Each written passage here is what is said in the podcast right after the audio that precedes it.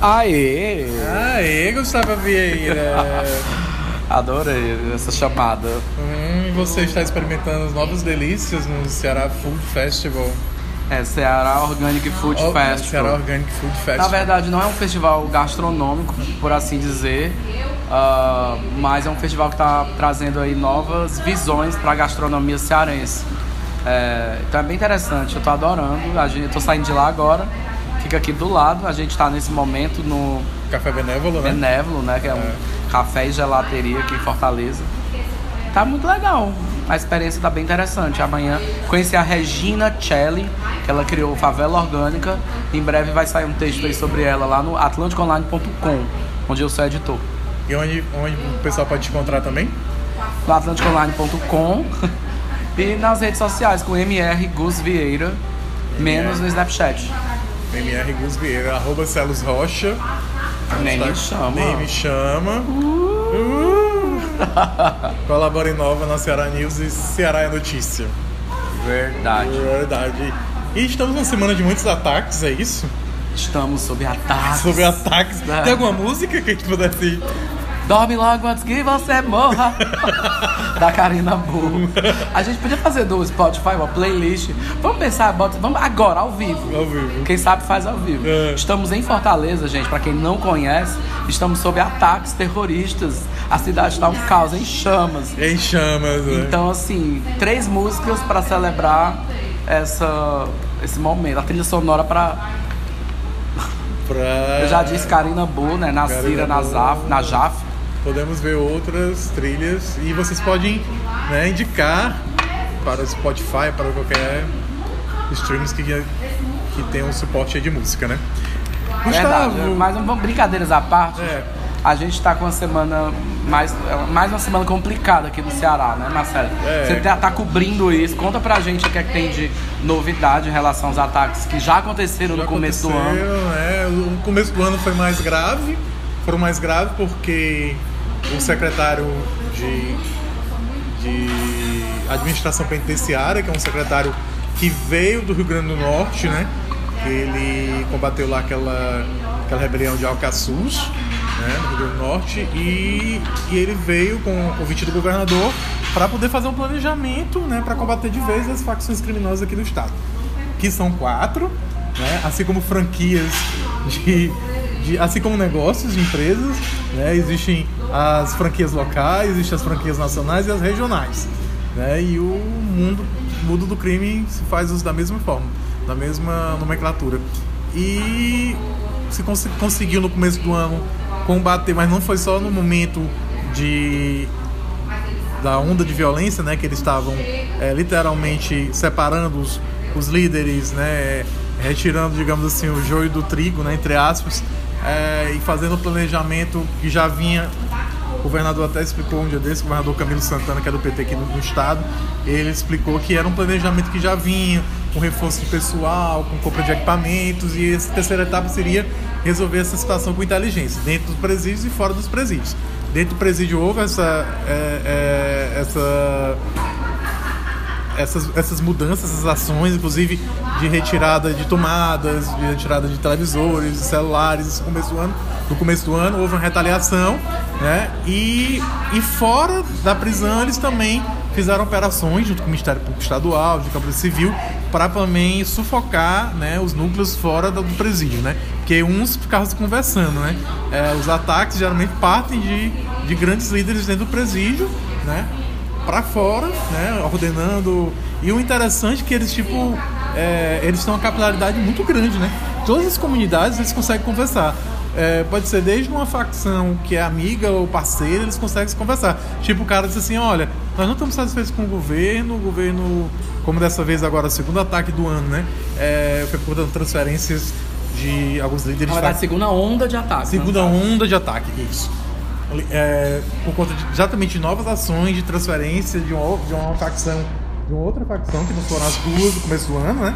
De uma outra facção, são as mais regionais agora. E, e eles estão retaliando essa transferência que vão para presídios federais, né? Presídios federais mesmo como se fosse um alcatraz da vida. Ninguém tem acesso, né? E aí eles estão retaliando com essa onda e eles tipo assim, ah, vamos retaliar, mas vocês têm um prêmio. Se tacar fogo num ônibus, tacar fogo num carro ou alguma coisa assim, vocês vão ser bonificados. Então, o, a diferença da, da onda de ataque do começo do ano para essa é que eles estão atacando tudo, né? Um, desde um carro simples, um cidadão, a uma moto, ou a um ônibus, como eles atacavam, ou a caminhões, então estão atacando supermercados, estão atacando fóruns, que é a novidade, né? Nunca se tinha atacado, né? Sempre a justiça era muito. Né? E, o, e, o, e o interessante de se observar é que no, no, como eles estavam muito ocupados no começo do ano nos ataques, não, não tinham nem como é, ir atrás das pessoas que têm dívidas de droga, né? Tipo, pra matar. Parece que eles querem perdoar, né? Esses caras que têm dívidas, Ou desde que eles façam os ataques. Os ataques. Pelo menos essa está sendo noticiado. Mas falando um pouco da nossa profissão como jornalista, eu acho que muita gente, é, principalmente quem está fora de Fortaleza, deve imaginar coisas uh, horríveis que acha que eu comecei brincando aqui, falando que a gente está sob ataque, e parece que a gente está assim no meio da faixa de Gaza, né? Não está podendo circular, não, gente, a gente está podendo circular. é, é, isso que eu queria que você falasse. É, você que está cobrindo, está sempre noticiando coisas a respeito do, dos ataques, né? Tem o, o, dia a dia, né? O fato a fato. Uh, como é que você vê isso, né? Como é que, como é que você tenta desconstruir essa onda? Porque Embora eu não esteja em nenhum veículo local, eu sempre que eu posto nas minhas redes, eu faço vídeos mostrando para os amigos os meus trajetos, para poder encorajar as pessoas a saírem de casa também.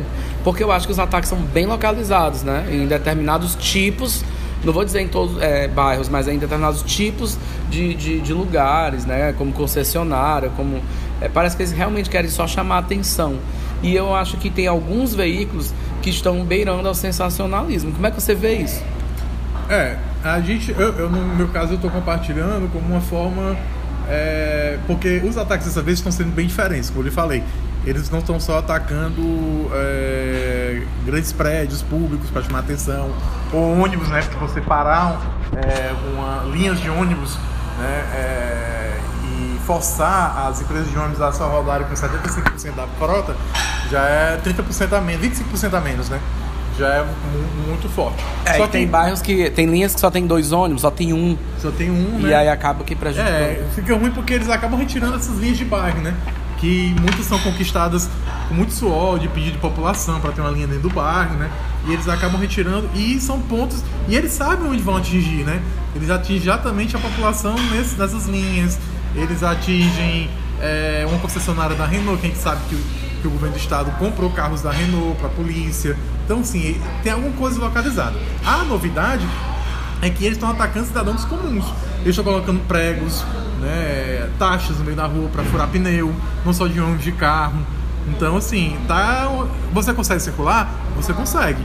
Mas é, é uma, uma atenção, assim, porque eles eles estão muito pulverizados no interior do estado. E justiça, né? eles estão atacando fóruns, né? Que é uma, uma, novidade. Agora, a novidade maior dessa vez é que eles estão continuando com os homicídios. Mas dentro dos presídios? Não, fora, nas comunidades. Né?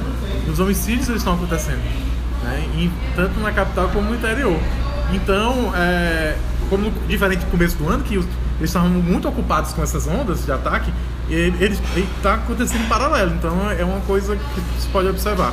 Mas eu acho que você, eu concordo com você, a gente não pode estar é, tá alarmando, eu acho que o papel de comunicador social é exatamente mesmo, eu faço minha curva também, é deixar a população mais tranquila.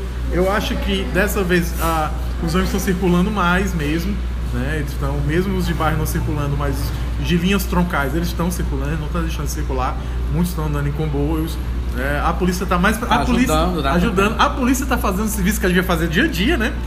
Era pra estar tá literalmente policiando. Fazendo blitz, né? Fazendo blitz e colocando essas, essas delegacias móveis no meio da rua. Né? Ou seja, é até bom porque traz segurança também, né? Que às vezes parece que desaparece, assim.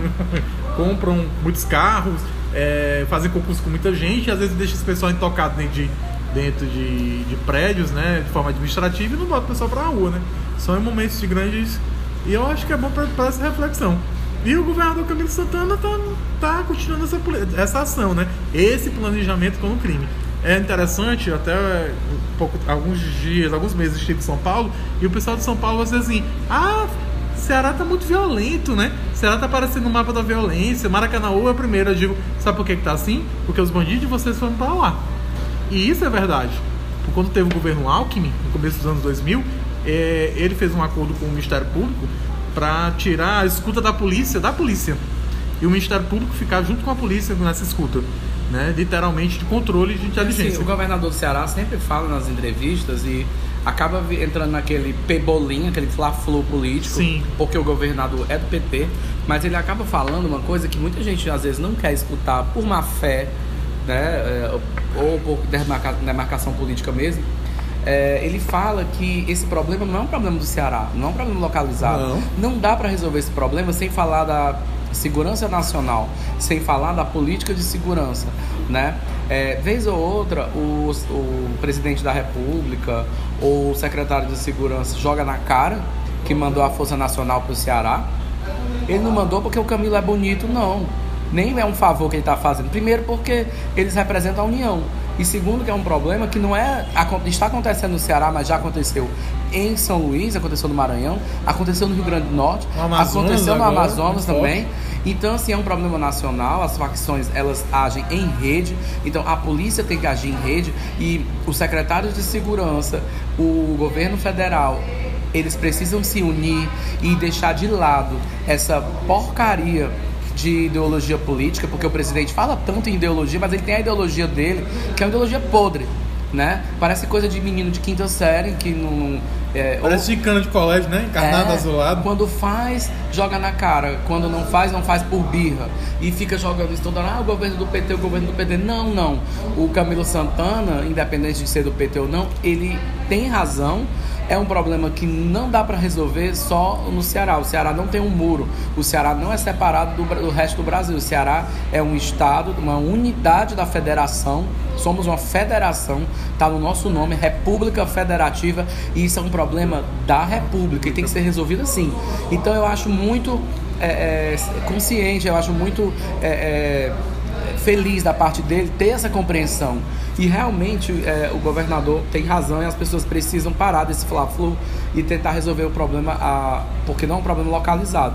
Até porque, meu querido ouvinte de outro estado, se a gente resolver o problema aqui no Ceará, que não vai dar para resolver sozinho, repito, mas vamos supor que a gente resolvesse, ele ia ser migrado para outro lugar também. Migrar, na verdade, é uma rede internacional, né? É uma rede. É uma rede internacional. É, e assim, a gente é, noticia de vez em quando, uh, tem uma Alphaville aqui no Ceará, então a gente tem. Aliás, são três agora, né? É, três E aí vem gente. É, é, filho de traficante, mulher de traficante. Vez ou outra é noticiado. Eu, o GG Paca, né? A história da, da, mataram os traficantes aqui com um helicóptero vindo de São Paulo. É, então tem uns novos ricos que não são do Ceará, ricos, eles vêm é. misteriosamente de outros lugares e vez ou outra você descobre que eles estão, é, são traficantes, né? Coisa que a gente via em filme, mas acontece aqui na nossa vizinhança e agora. E o mais grave, Gustavo, falando, só voltando à história de São Paulo, né? O Alckmin conseguiu expulsar parte daquela galera, de uma facção, e essa galera migrou, né? É global, né? Consegue se instalar em qualquer canto. Como também no Rio, né? Outra facção. E o crime é um negócio que é, é, é soft power, né? Soft power. É, um, é bem sofisticado. Então é ele, sofisticado. ele pode ser é, instaura, instaurado em qualquer lugar, né? O tipo de negócio que eles praticam, né? O, a expertise deles pode ser, não é uma coisa que não é uma, uma padaria que você monta na esquina, é um negócio de inteligência, então é bem sofisticado, é soft power. É soft power. Uh, então, infelizmente, uh, é uma coisa que tapa aqui e descobre ali. Se não resolver nacionalmente, meu querido, babau. E outra coisa só pra gente finalizar e passar para os outros ataques é a questão uh, do comércio exterior mesmo, né?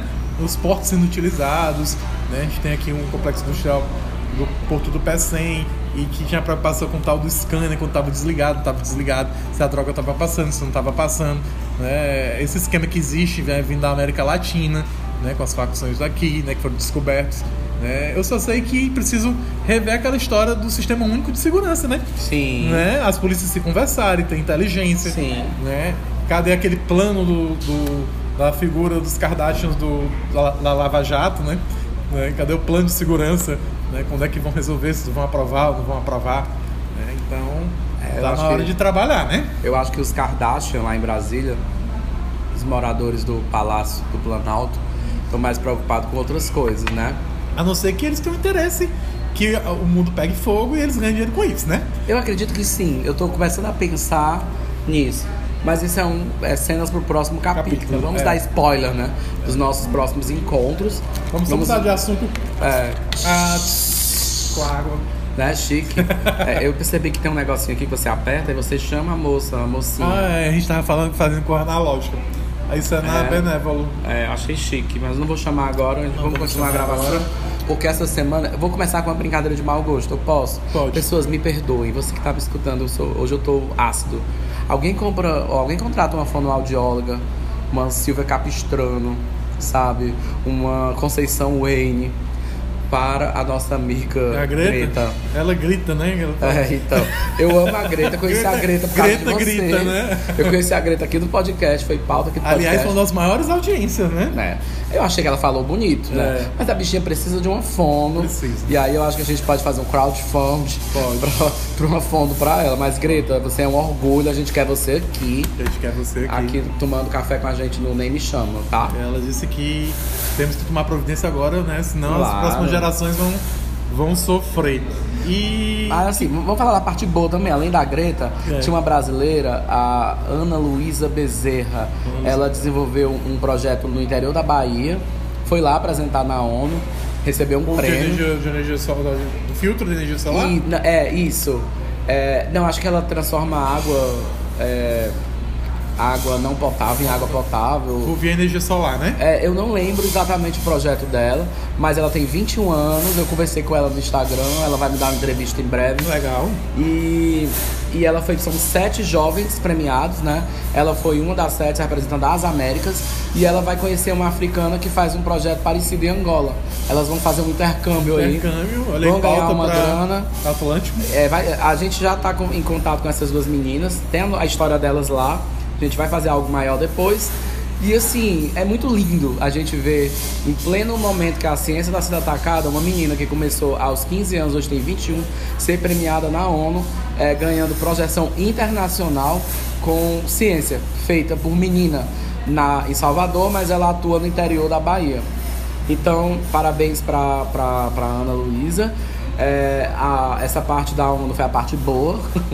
A parte boa, até só fazendo um adendo aqui, é, muitas Ana Luísa estão aqui nas escolas profissionalizantes do Ceará também. Sim. Né? Vai ter a Feira do Conhecimento agora, a gente vai ver cada vez mais. Sim, é, É. incrível. São meninos de 15, 16 anos que fazem coisas incríveis no interior do Ceará.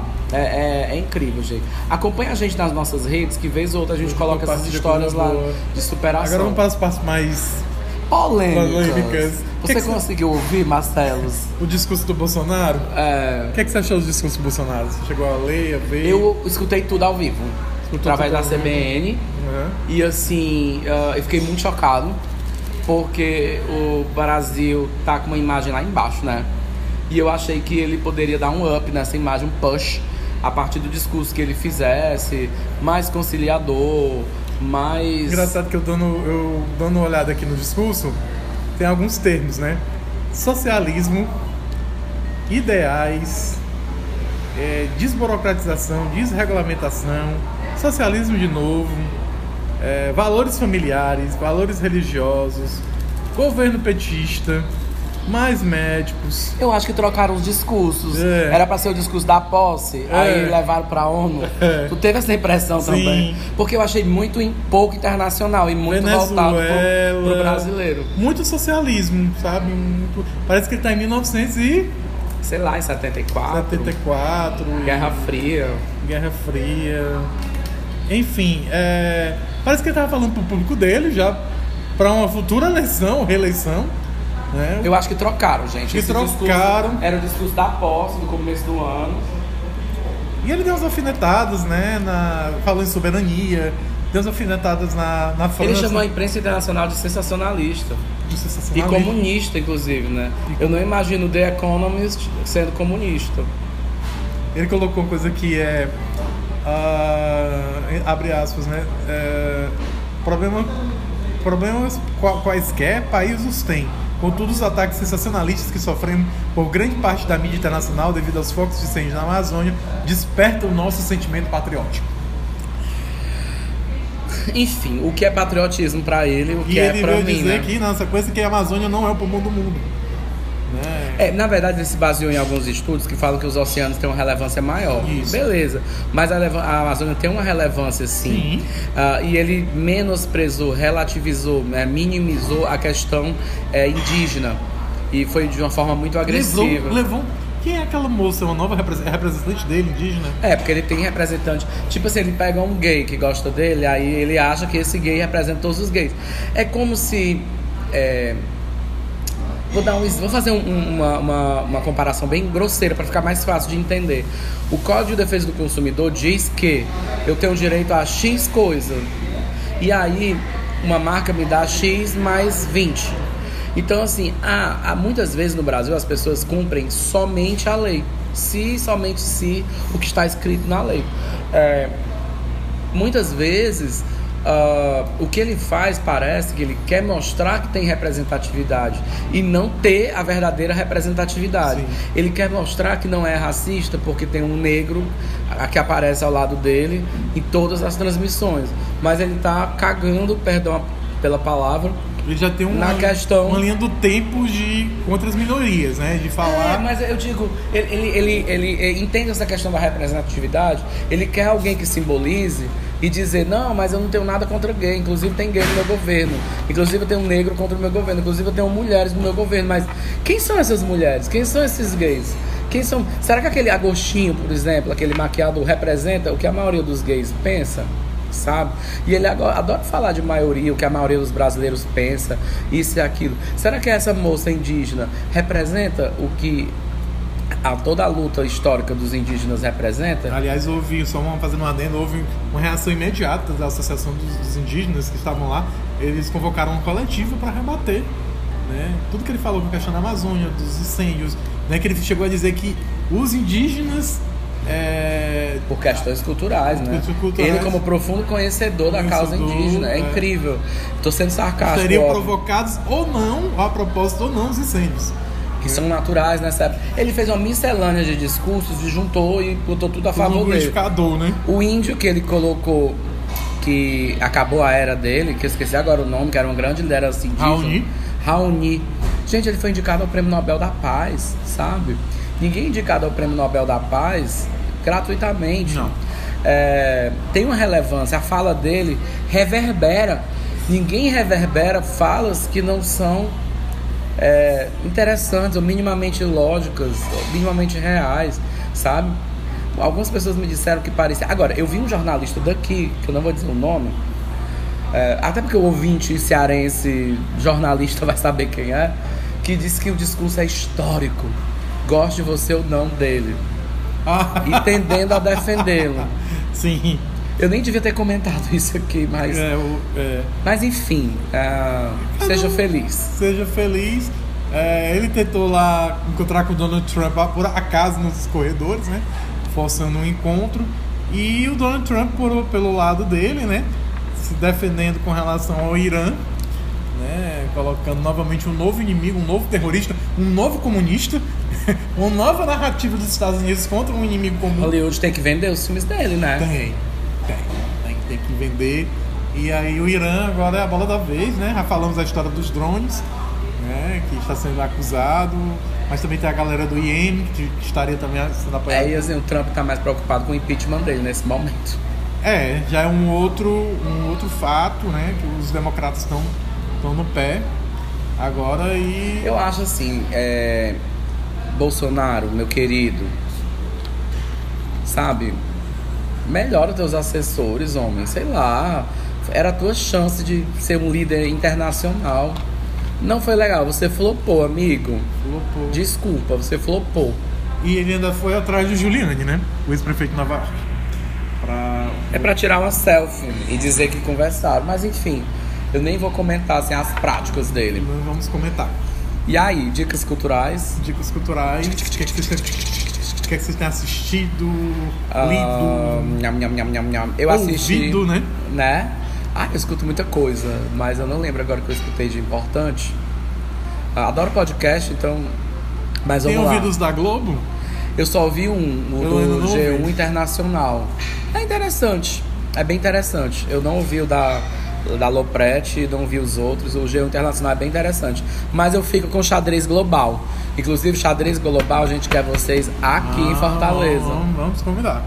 E aí, eu assisti Chernobyl, a série da HBO, né, que ganhou melhor minissérie de drama na TV, no M, de domingo, no último domingo, que tá ouvindo a gente essa semana. E é, teve a cerimônia, a né? cerimônia. Teve a, a, a das séries né, e programas de TV, entretenimento, Isso. e teve também a do jornalismo, né? Não, a do jornalismo vai ser depois. Vai ser depois, né? Ah, surgiram os indicados, inclusive a, a que é o M Internacional, na verdade. É, é. E o drama também é premiado, né? Uhum, uhum. A gente teve Majoristiano também. Mas enfim, assisti Chernobyl, são cinco episódios, se eu não me engano. Tá lá no HBO Go. Vale muito a pena, é uma obra-prima mesmo de televisão. É, tem uma qualidade, sabe, superior mesmo, uma coisa do, de primeiro mundo. E fala sobre o acidente de Chernobyl uh, e os personagens reais que estavam envolvidos nesse acidente, né?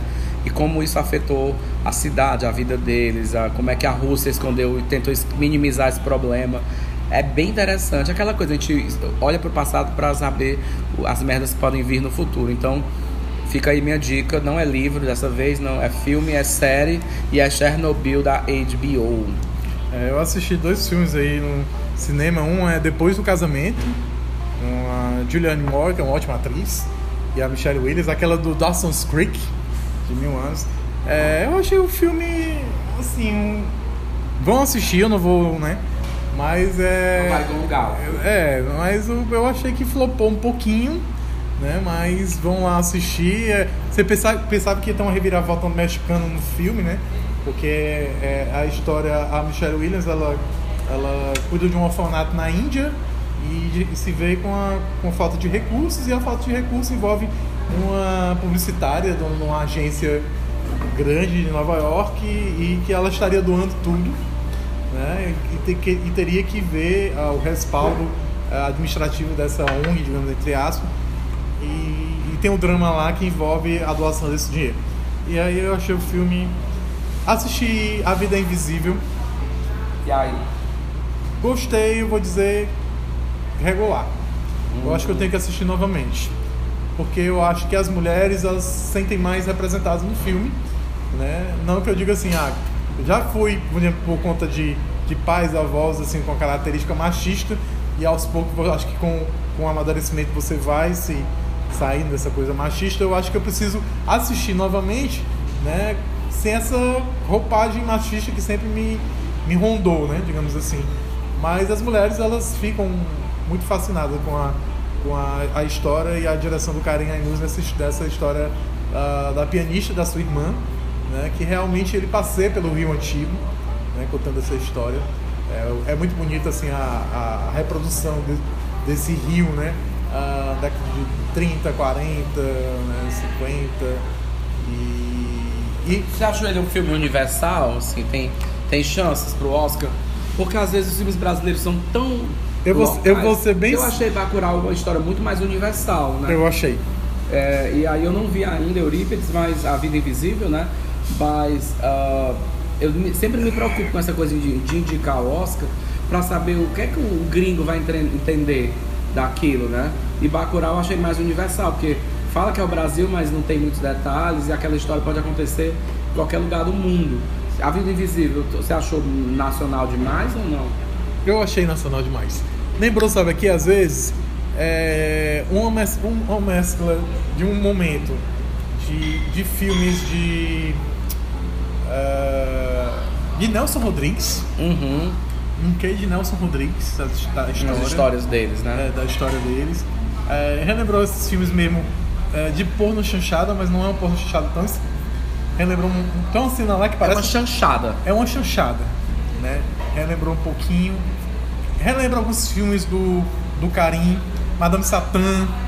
É, relembra um pouquinho assim, de Sueli, a sensualidade né, a coisa interiorana, né, a inocência da, das mulheres, né, que são e essa inocência acaba não a, permitindo a, liber, a, liberdade das mulheres, os seus direitos e tudo mais.